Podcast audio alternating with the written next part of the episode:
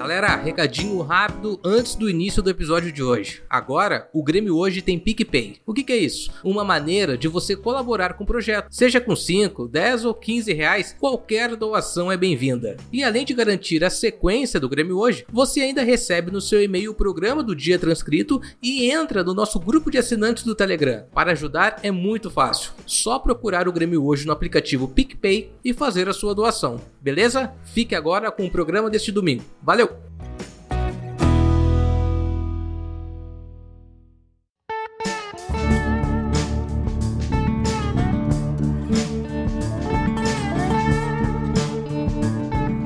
Quase todo Grenal começa, se desenvolve ou termina por uma polêmica.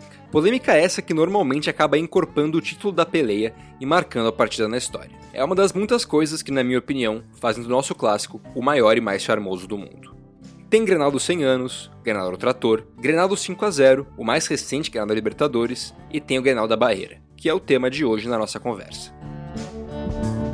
Para o início da partida aqui no Estádio Olímpico.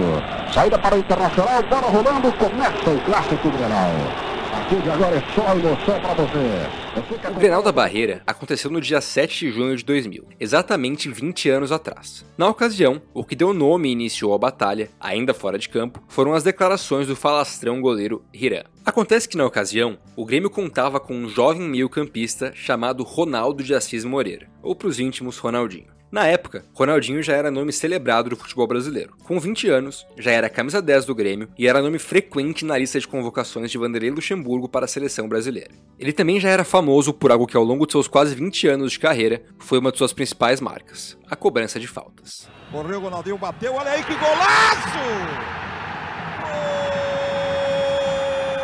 Mas vamos voltar para a história do Grenal. Hiram, que do alto de seus 1,99m trazia consigo a experiência de um goleiro de 30 anos, decidiu que tentaria intimidar o jovem Ronaldinho. Em toda a entrevista que deu antes da partida, o goleiro encheu o peito para dizer que caso se visse defendendo a meta contra uma cobrança do camisa 10 gremista, não armaria a barreira, deixaria ele bater a falta contra o gol defendido apenas por ele. Pois bem, naquela noite chuvosa de 7 de junho de 2000, o Grêmio, do delegado Antônio Lopes, foi a campo para disputar a sexta rodada do gauchão com Silvio, Anderson Lima, Marinho, Fabrício, Roger, Anderson Polga, Gavião, Itaqui, Zinho, Ronaldinho e Amato. Durante a maior parte, o Inter foi melhor, e a partida não foi nada demais. Na realidade, o clássico se encaminhava para um daqueles 0 a 0 bem chatos. Afinal, Grenal muitas vezes é menos sobre ganhar e mais sobre não perder. Bom, mas foi aí que a maior fonte de polêmica daquela semana resolveu aparecer. O Grêmio teve uma falta frontal para cobrar contra o gol do Inter. O Ronaldinho pegou a bola e todo mundo logo ficou atento. O que, que o goleiro Irã vai fazer? No fim das contas, a fala era um blefe e o goleirão tremeu. Armou a barreira e se preparou para defender a falta do Ronaldinho. Bom, como foi habitual para o meia, ele postou a bola e deu seus passos lentos e meio de lado rumo à pelota. Bateu mal, bem pior do que normalmente o faria no restante da carreira. E por ironia do destino, a bola pegou na barreira do goleiro colorado. E numa ironia maior ainda, esse desvio na barreira tirou completamente girando o lance e a bola foi confortavelmente para o fundo das redes. Grêmio 1, Inter 0. Ronaldinho partiu para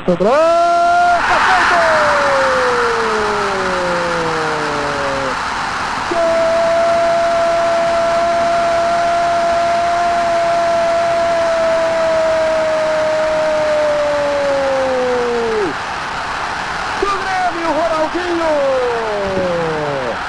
cobrança de falta, a bola desviou na barreira, enganou o goleiro contra a rede. Aqui é craque.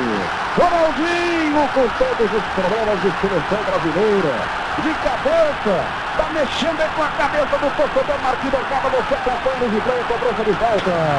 Enganando o goleiro depois de desviar na barreira o Grêmio a 44 e 30 do segundo tempo de partida, faz 1 a 0 no Clássico Grenal. Passa a frente do Internacional na tabela. Muito obrigado pela sua atenção. Eu sou Marcelo Mota e esse foi mais um Grêmio hoje. Valeu e até uma próxima.